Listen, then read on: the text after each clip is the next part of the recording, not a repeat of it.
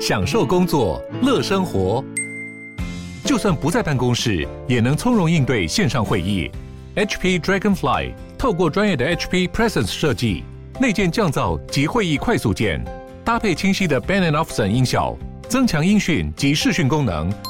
HP Dragonfly 顶级商务笔电，采用 Windows 11专业版，让您在会议中享有最佳的视觉和听觉品质。我是赵少康，欢迎你来到赵少康时间的现场。今天早上最低的温度是八点一度哦，下个礼拜还有冷空气呢啊、哦！台湾因为受到强烈大陆冷气团影响，今天早上平地最低温在哪里呢？在新北市的富贵角，只有八点一度。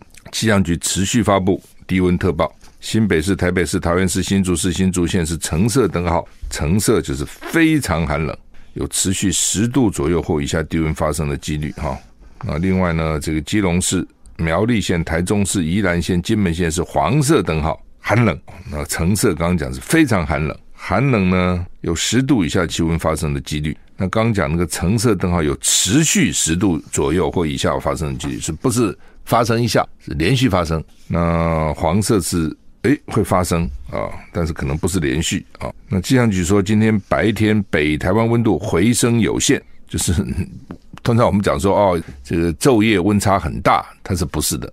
昼夜温差很小，高温最多只有十三四度啊。中部及花东十六到十九度，南部高一点，二十一到二十三度啊。嗯，吴德荣在他的专栏说呢，明天天气好转，西半部晴时多云啊。今天跟明天。还是继续受到强烈大陆冷气团影响，北台湾冷，中南部早晚稍冷，要注意保暖哈。周五，今天周三，周五白天到周日，冷空气逐渐减弱啊，天气逐日回暖，一天比一天暖了。周五各地晴朗稳定，周六、周日持续晴朗稳定啊。但是礼拜天晚上到礼拜二有另外一波缓降型冷空气，就是今天冷，明天慢慢开始好。礼拜五、礼拜六、礼拜天回暖，礼拜天晚上开始到下礼拜二又冷啊，这跟昨天我们讲的差不多了啊，反正就是这样哈。啊，冷两三天，好两三天，再冷两三天，现在台湾温度就是这样啊。巴菲特旗下的波克夏啊，公布上季大砍台积电 ADR 持股，砍了六八十六趴，所以呢，今年台积电。涨三十一点五趴，他没有没有没有等到了哈。波克夏依法在最后期限申报去年第四季持股，他第三季的时候呢，买进台积电 ADR 六千零一十万股，第四季大卖了五千一百八十万股，砍到只剩下八百二十九万股，持股价只剩下六亿一千七百七十万美元，减码幅度八十六趴啊。那他对台积电的持有排名从原来第一。一下就推到二十五了，都卖了。那台积电今年 ADR 今年涨了三十一趴。那巴菲特公布减码以后，台积电 ADR 盘后重挫超过四趴。就是巴特巴菲特买什么，那个就会涨；巴菲菲特卖什么就会跌啊，是真的真厉害啊！大家在看他。那他原来看好台积电啊，买了，结果到第四季给他卖了啊。那可能就没看好哈，但是也不见得就对了。这长期来讲都很难说了。美国不是打掉四个那个空中飞行的东西吗？第一个他们说那是大陆的，剩下三个说不知道是谁的。白宫说无证据跟大陆有关，那到底是谁的？谁没事放个气球到美国上面去？说美国上面其实有很多气球了，有些跟军事机密、国防有关，有些无关哈。白宫表示，目前击落的三个高空飞行物还没有找到残骸，也没有证据显示三个物体跟中国大陆或任何外国间谍侦察计划有关，计划都找不到了哈，当然比较小了哈。第一个大陆去的说三个巴士那么大，第二个、第三个说是跟一个汽车那么大，三个巴士跟一个汽车当然 size 差很多哈。那另外就有没有真认真去找？了大海捞针呢也是不容易的哈。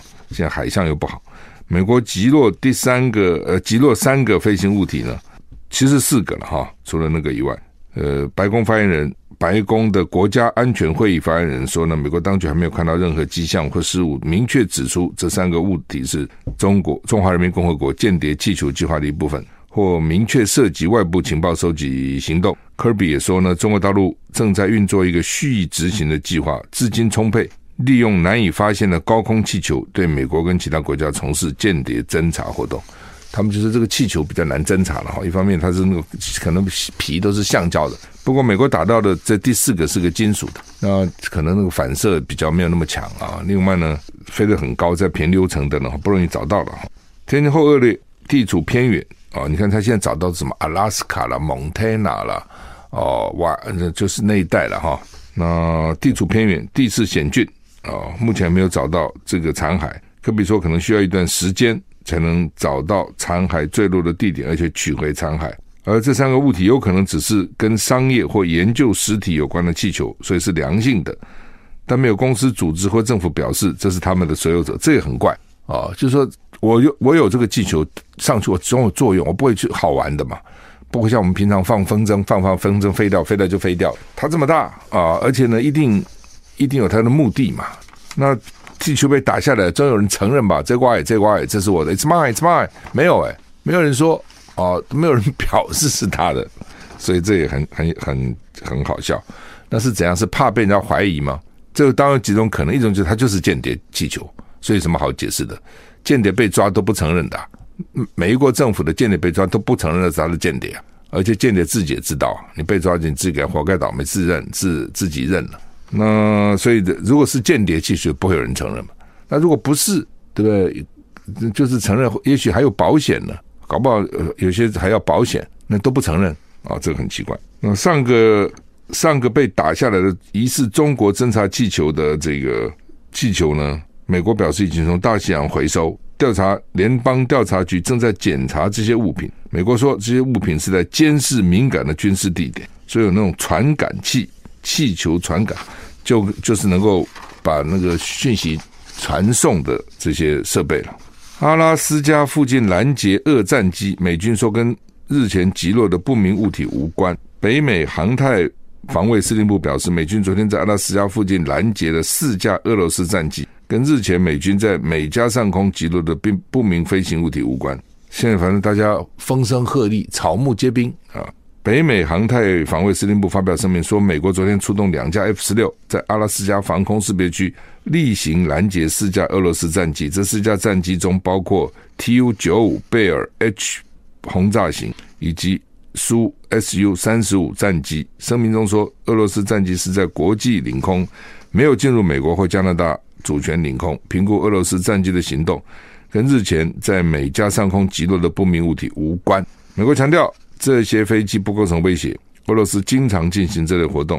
二零零七年开始，平均每年拦截六到七架俄罗斯战机，最多曾拦截到十五架。所以美国不将此视为威胁跟挑衅。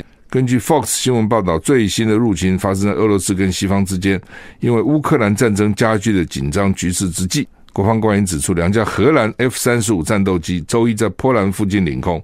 拦截了俄罗斯军机啊，所以所以拦截就是那个飞机要过来啊，你就出来说不要过来了，不要进来了，不要进来，意思是这样哈。美国 F 六 F 十六战机在十二号升空，在美加边境的休伦湖拦截一个不明飞行，但直到发射第二枚飞弹才成功把它击落。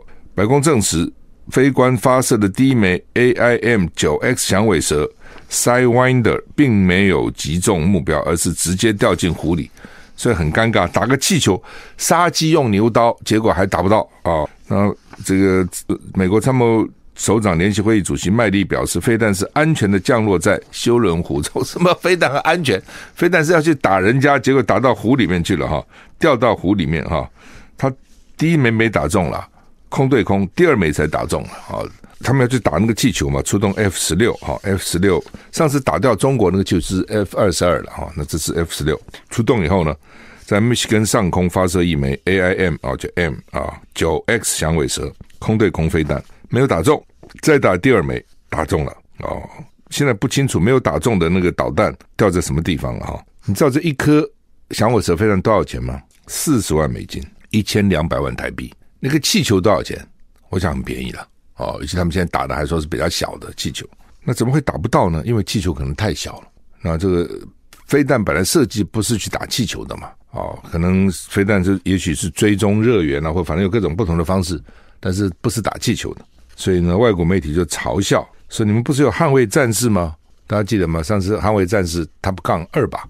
哦，哇，我也去看了，还很多人看啊、哇，这个卖座非常好，Tom Cruise 演的，他们说比起 Top Gun 好像 Oops，Oops，哎呦，吓一跳，到底怎么回事啊？被外媒嘲笑了啊，这个笑死人啊！那美国的政治新闻叫 Political 报道说，台积电创办人张忠谋去年八月三号哦。这个在佩洛西到台湾来的时候呢，在蔡英文总统的午宴上，告诉佩洛西跟其他的美国国会议员，如果美国以为花大钱就可以进占全球最复杂的电子制造市场，就太天真了。佩洛西接受这个 Political 负责的副总编辑专访之后呢，还原了张忠谋那天午宴的谈话。张忠谋畅谈对于美国政策的质疑，并当着佩洛西等美国议员的面说，美国想打造值得信赖的半导体产业，更应持续投资台湾安全。张忠谋的太太张楚芬一度打断张忠谋，让他别讲这么久。蔡总统则说，张忠谋快人快语，一向敢言。张忠谋说，台积电早就在 Arizona 布局，他乐见台积电从。美国政府的补贴中获益，问题是美国觉得这样就可以独立拿下晶片制造业吗？张忠谋接着说，半导体产业发展快速，即便美国现在大量投资建设高品质的工厂，未来还要花更多的钱维持更新，否则美国就只是现在拥有最先进的硬体设备，单次投资是不够的。张忠谋表示，若美国想要可以信赖的半导体产业，就应该持续投资台湾安全。他说，美国现在想做的台积电早就完备了，就是你美国现在想再盖一个台积电，台积电已经在这里了，你干嘛去盖呢？你就好好的让台湾安全不就好了吗？让老公不打台湾不就好了吗？意思是这样。而且美国你现在是一时兴起啊，哦，然后就说啊我要盖了就花钱，老美就是这样嘛，一阵风一阵风，说是风就是就是雨。那现在投资了也盖起来了。他要不断的更新呐、你久不更新就落伍了，是不是？像台积电他们拿非常多的钱出来更新哦，他并不是把很多钱给股东，美国那些公司都要把钱给股东的，你赚了钱你不给股东吗？对不对？那你给了股东，你还有什么钱去做研究呢？你就没有什么太多的钱做研究了哦。所以这是为什么台积电哦，他每年都把它盈余有相当一部分留下来继续做研究发展。那在美国的公司能够这样子吗？哦，很难了。那就要政府不断的砸钱喽，政府怎么可能一直不断的砸钱呢？所以这是张忠谋的这个警告美国了哈。不过后来美国那个台积电开厂，张忠谋也去了啊。这形势比人强了，你也反对不了了啊。反正政这政治正确嘛。好，那么抖音说掀起青少年自虐的挑伤痕挑战，这什么的意思啊？法国近日发现青少年间疯传伤痕挑战自虐影片啊，说现在已经有超过百万人观看。青少年呢，这个前仆后继一致投入，所以青少年用食指、中指是夹住脸颊，用力扭转，制造出红肿淤青的伤痕。然后他们把这个过程拍成短影音上传抖音，然后甚至彼此比较怎么样伤痕比较受欢迎，还有。教学影片示范如何创造出高点阅率的伤痕，这无聊不无聊呢？就自己把自己弄伤了给别人看哈。那皮肤科医生说呢，这种自残方式会留下血管瘤，而且如果皮肤底层有血液沉积物呢，可能会使伤口更严重，留下难以抹灭的伤痕，搞不好还要用镭射手术治疗。都讲也没用了，就像你那个刺青，对不对？刺青刺的时候，哇，他觉得很有趣，很好玩。等到完了想要消掉的时候就很麻烦，又是那些年轻的这种恋爱中的男女要把对方刺在自己什么腿上、手上、肚子上。等到有有一天分手了，因为大部分都会分手嘛，那惨了。你下个看到你什么意思啊？你刺个什么人在你的这个身体上？所以想把它拿掉，那可难拿了。所以这要很小心。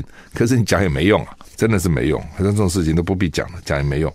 一阵一阵流行过后，就换另外一个流行啊。台股现在跌一百。一十一点哈，另外，欧洲议会通过二零三五年开始禁止贩售化石燃料新车。欧洲联盟想要立法，最晚二零三零年开，二零三五年开始不准卖汽柴油新车。这个欧洲议会今天最后批准，也锁定了目标啊，所以他们就要把二排放二氧化碳的车辆通通禁止，不准上路啊。有些欧洲车厂已经定的比这个更前面了，比如说 Mini 好，Mini 好像是二零三零年。之后就不出汽柴油的这个新车了啊，只做电动车啊。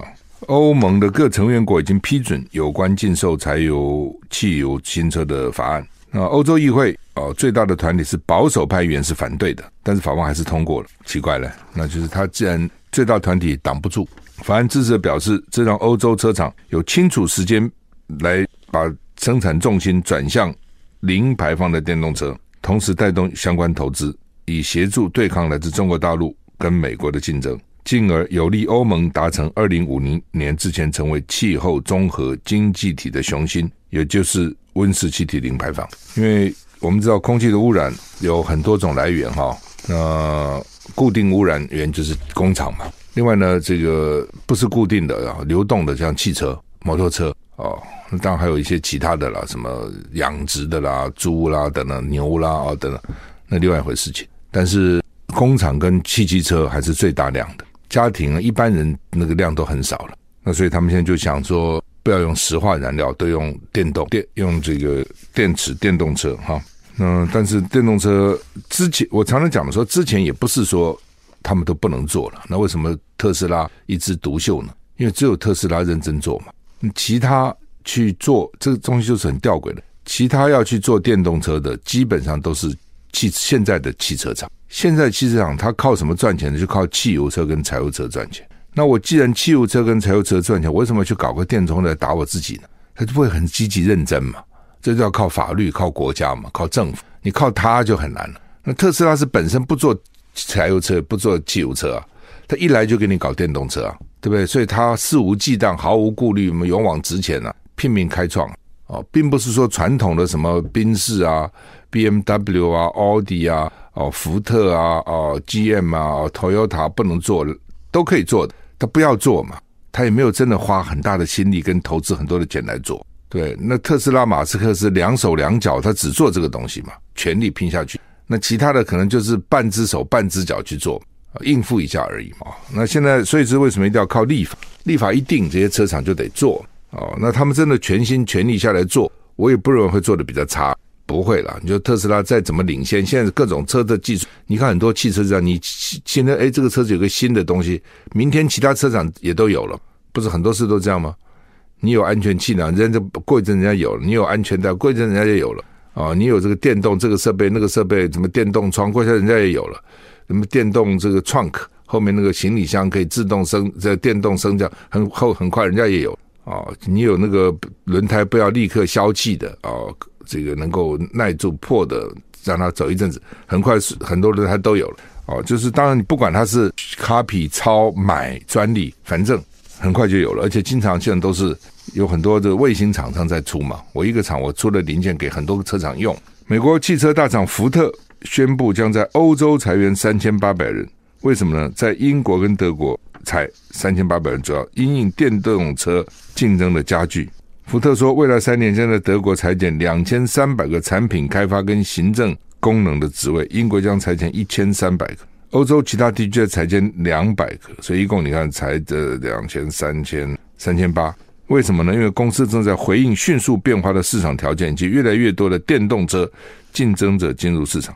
福特去年宣布在美国印度裁员好几千人，二零二二年亏损金额达到二十亿美元。做生意哈，就是将本求利，要赚钱，不赚也就算了，做个公益吧。因为有很多事情，哎呀，算算算，这都能不赚也也无所谓，就做个好事吧。赔钱就很没有什么道理，对不对？劳师动众那么多人力物力弄个半天是赔钱的，那这是干嘛呢？所以做生意很重要一个原则，就不能赔钱啊！你一定要想清楚，不能赔钱。哦，很多人说：“哎呀，我开始赔一点不行。”我一生中从年轻到现在做做任何生意，从来没有赔钱过。第一天不能很多，我在当时在给美国公司做，他说：“我要让你赔五年在台湾。”我第一年就赚，他妈赔五年哦，赔我怎么还赔？对，辛苦的要死还赔哦！我也许可以不赚，但是不能赔啊。那福你看福特去年一年就赔了二十亿美元呢。啊，那赔了以后没办法就裁员了，他靠裁员来降低他的成本，现在变成这样。你说很多美国公司本来是股票跌啊等等，哦，然后一说裁员，股票立刻涨啊，所以他就变成降低他的开支，但这也不是办法，老是裁员了。好，那么搭配的新闻就联合报今天头版头说电动车烧出安全疑虑，哎，电动车最怕火烧车，一旦火烧车，大家就很紧张。哦，特斯拉也烧过几次，只要一烧，全世界都是新闻。不是说在台湾烧才是新闻，他在美国烧，国际媒体会报道，因为大家很关切电动车的安全。为什么电动车下面都是电池嘛？哦，那个整排啊，那个电动车整排下面都是电池，从我前面开始驾驶舱，一直到后面的乘客，你底下都是电池，因为它必须要这么多电池，它才能撑支撑它的这个这个续航力。哦，那我相信将来一定会改啦，一定会改进改良，不需要那么多大量的电池。但现在还是需要这么电池，已经不简单了。最早先电动车最大的问题就是跑不久哦，加一次电跑不久，那怎么办呢？就不能天天去充电。现在已经算是比以前好多了，充一次电大概可以跑个五百公里。哦，特斯拉大概可以跑五百多一点公里，五百一十、五百二十、五百三十公里。跟以前比已经好多了，那将来一定会更续航力更长。那政府是规要规划说，二零三零年市区公车，二零四零年汽机车全面电动化，那二零五零年是近零排放。那不过呢，就是说电动巴士呢常常烧，哦，火烧烧起来哈，它有大概几个问题了哈。第一个就是安全，安全当然是最重要的。另外一个就是呃，你在哪里充电呢？充电都不是像汽车加油，你知道。你汽车加油很快就加好了，你加油多少时间？五分钟、三分钟，对不对？就加好了，而且到处都有加油站呢。啊，你不要看这个加油站很重要。最早的时候，他们鼓励那个什么瓦斯计瓦斯计程车有没有？所以鼓励计程车用瓦斯，推推两推就推不动了。为什么？去哪里加瓦斯呢？我瓦斯用完我去哪里加？只有两三个地方可以加。那这些计程车司机不昏了，对不对？第一个安全，他觉得我自己背一个瓦斯桶在车上有点害怕，乘客可能有点害怕。第二个呢，好吧，就算安全没问题，加个加一个瓦斯很麻烦的。也许我客人刚好叫我到南方，然后呢，这加油加气站在那个瓦斯站在北方，我只是我还得算，万一在中间停了惨了，这没有人救得了我啊，对不对？不像是汽油没不够了，没关系，车子停路边，我坐个计程车去加油站买个几加仑，至少让我车子能够动。那瓦斯我去哪里弄啊？电也是这样啊。但你没有电的时候，你怎么办呢？你在路上谁救得了你啊？谁也救不了你啊！所以呢，充电站是非常重要的。那你先不要谈个人的汽车，这个公车它有问题，而且它充个电，它可能要充一夜啊！哦，你比如说以我的小汽车来讲，我充一个小时，大概充三十到四十公里，所以我加加满电可以充，假设五百，因为它那个电池不叫你全部充满，所以对电池不好，所以你大概都充八成，你设定就设定。我的电池就是充八成，然后有二十趴的这个空间，那这八成大概五百公里，那你总不能用到底再去充嘛，所以我通常大概剩下一两百公里我就去充了。那我我估我算过，大概一个小时充三十到四十公里，所以我如果要充三百公里电，我要充十个小时啊。它是一般的充电，并并不是那种什么超级充电那那些设备，那个哪也没有嘛，你还跑到内湖去充啊。那我是在我的中广跟我家里都各装了一个充电。哦，但是通常我是上班来充了哈，充一次大概都要全部充满，大概都要十个小时。那它这个巴士那么大，我估估算绝对不会更小，对不对？巴士那么大，它它那个需要的电一定更强嘛。那你现在汽油它是很快可以加完油啊，那你如果充电，你需要不要说十个小时，你说五个小时好了，它那个停车场哪有那么多充电站呢？哦，所以这是另外一个问题啊，就是说你充电到底在哪里充啊？哦。那另外呢，就是台电的电到底够不够给你充了？那电的好处是说，你可以晚上充了啊，因为以前我们都是白天用电多嘛，白天热啊，比如夏天的时候用电尖峰在白天嘛，那到了晚上没那么热了啊，而且很多地方可能也不用电了，办公室啊等等不用了，所以呢晚上就讲是离峰嘛。那电动车的好处是，我可以用离峰来充电，晚上的时候呢，刚好车子也休息就充了。这个对一般的家家用车可以了，那对那个营业车的公车就比较麻烦，它多嘛，它一个停车场停那么多，它要装多少个充电站呢？那这个时候电到底够不够啊？送过来的电够不够，又是一个问题。而且以后跟以前不一样了啊，以后呢晚上有可能会缺电，因为它就用这个太阳能啊、风力啊，那玩意儿是靠天吃饭的，晚上没太阳了 哦，所以那是另外一个问题。那。联合报今天意思是说，除了这个以外呢，安全有问题，就是怎么会都烧呢？这个公车到底怎么一直在烧啊？哦，说这个桃园客运前年修车厂充电站起火，从一年烧了烧毁了七辆电动公车。哦，那去年下半年两起电动公车火烧车，新北这个月哦也是有二十件故障，而且他们呢对电动车也不是那么了解，反正你我就开嘛，说一旦烧起来不知道怎么办。我怎么救这个电池着火？所以都不知道怎么救。所以一旦电动车烧起来，只好让它烧，看着它被烧，完全束手无策，真的也不知道怎么办呢、你不要说电动车了，你就算汽柴油车烧起来，你又怎样？你说高速公路有时候车子烧起来，他一直在看啊，一直到烧完为止，你怎么救呢？那么大的东西喷要喷什么？是不是就能够救呢？哦，大家搞不太清楚到底怎么办，尤其这个电池到底怎么办呢？而且说电动车起火速度非常突然，而且非常快，就是好好的突然就开始烧起来，一烧起来就哇，火势凶猛哦，你不知道怎么办哦，就变成这样子啊、哦。所以这是另外一个问题啊。那当然，将来还有一个问题就是电池怎么办？哦，说电池将来量非常大啊，它是有个统计的哈。环保署统计呢，说二零一九年有七十四公吨，一吨是一千公斤嘛，电池废废电池。二零一九到二零二零呢，就变成两百七十八，从七十四变两百七十八，一下多了四倍。好，那郭台铭昨天会王金平，那为什么要会王金平？当然就是王金平做过立法院长嘛，哈，那在政治上有，虽然现在不是立法院长，那政治上也有他一定的某种影响力了，哈，所以影响力不一定是选票的影响力。啊，也许是舆论啊，或等，反正你看他就会报道嘛，啊，他就会报。那他们大概原来也就是很相熟了哈，因为都是拜关公。前一阵子郭台铭不是捐了捐很多钱给那个消防，他们就是什么消防义消的组织吧，啊的领导们啊，所以都捐钱。那郭台铭昨天讲最好笑一句话，我今天看，昨天后来看了就笑了，就四年前你为什么就退了党了？他说当时呢，他是。年轻气盛哦，四年前是年轻气盛，一时冲动。四年前他也不年轻了，对一般人来看他也不年，对年轻人来看也不年轻了。可是对他来讲呢，四年，所以很有幽默。四年前他是年轻啊，跟四年前比，不是还是年轻吗？你今天一百岁了，你看你九十六岁，你都觉得我九十六岁是我年轻时候啊，不是吗？年轻不是只有十八岁是要年轻啊，对不对？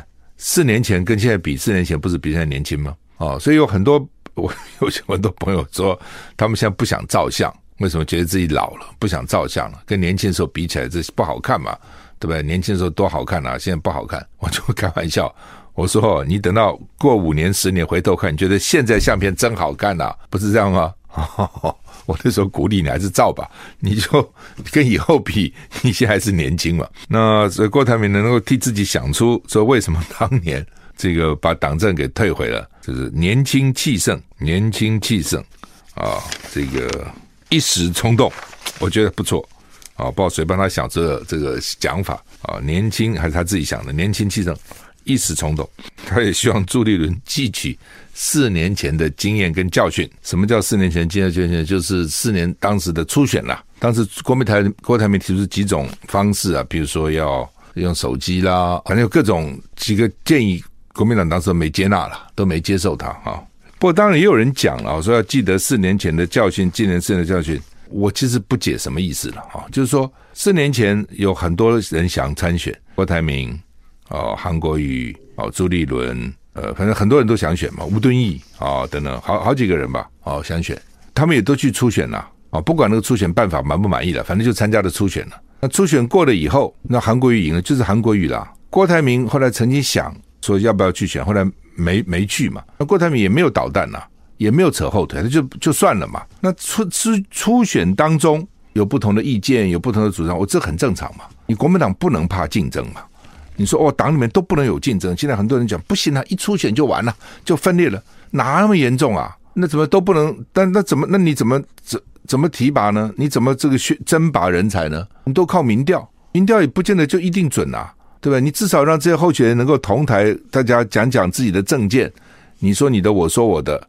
像美国的选举初选一年呐、美国总统初选一年，那一年当中在不同的州，因为它很大嘛，去发表演讲等等啊，然后去做民调等等。那你你的你的优点、劣点、缺点，经过一年大概都看出来的了。那你你说我怕我不能够，这是不可能嘛？你你总是丑媳妇要见公婆嘛？你在党里面的初选，你说你不要。避免是这个不愿意讲，你大选你还是会被拿出来攻击啊，真的是这样子啊，哦，所以就说以上次四年前，我不觉得有什么不好啊，对不对？上最后韩国瑜还是出现了嘛，韩国瑜是去选嘛，哦，然后呢，国民党也就支持韩国瑜嘛，那其他人也都没有出来嘛，那不这不是就其他人也知道我自己输了，如果你没有这个初选，搞不好输的还不服气呢，还说嘛你选我也要选，就是这样子啊。啊，那你因为你有这个初选，那输的就只有认了。哦，也许刚开始不不不认，还是认了嘛。那郭台铭之所以把党政寄回去生气，不是因为他初选落败了，是因为报上人那三十几个人登广告骂他了。哦，据说是据说是连战号召的，连战号召那三十几个人去报上登广告，什么意思呢？就是说你郭台铭初选输了，你不要再出来搅局，骂骂一顿。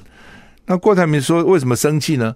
说是因为这些在登报骂他的人中间有不少是当时鼓励他出来的，所以他气这个，就是说你们这些人。还是个人吗？平常心讲，他这样，他没有这样讲了，我他心里这样想了。那么当时你们鼓励我，那现在又出来骂我，那那些人当然也有那些人看法说，我们当时鼓励你是鼓励你啊，你主权输了就不要出来了嘛。所以那些人有那些的道理也不是没有了。但郭台铭这边就看了，就说你们现在不讲话也可以嘛，你们干嘛至少跳出来骂我呢？那么当时都是支持我的，所以呢他就火了。那那时候大概也想说，反正也不搞了，以后不再不再。搞了，所以我常常讲搞政治哈，never say never，永远不要说我绝不怎样啊，你就你就是心里打算绝不，你不必要讲出来，因为情势会改变，那到时候可能你就会后悔了。我当时为什么讲我绝不呢？啊，那当然郭台铭还要面临的问题还很多了哈。呃，国民党也要知道，如果郭台铭哈今天说我不要回国民党，我用五党，我跟甚至我跟柯文哲合作，三组人出来鹿死谁手都很难说。你说三组一定民进党赢吗？也未必，也未必哦。李登辉那个时候几组人，他还是赢。所以你够强，打到最后都很难讲哦。所以呢，国民党当然现在有些人跳出来反对这个郭台铭的啊，等等，可能支持侯友谊。但是他要知道，参选是每个人的权利啊，对不对？如果郭台铭说我不要回国民党，我就跟柯文哲合了，或者我自己用五党去联署，那个你国国民党受得了吗？哦，所以这是为什么找出一个公平的机制，对不对？让最强人出头。还是对的了哦，或是让也不一定是最强，就最有可能胜选的人出头啊！你不能去排斥这个，排斥那个啊，因为你此处不留爷，自有留爷处啊。换句话说，你不要我，我还是我真的要选，我还是有办法选的。你挡得住我吗？你挡不住我！哦，最后可能搞得也有可能两败俱伤，也有可能这个某一个人胜出，不知道，现在真的都不知道。那当然，郭台铭未来的这个。钱要路路还是很辛苦了哦，至少你跟蔡旺旺的这个恩怨怎么解决？好吧，我们时间到了，谢谢你的收听，再见。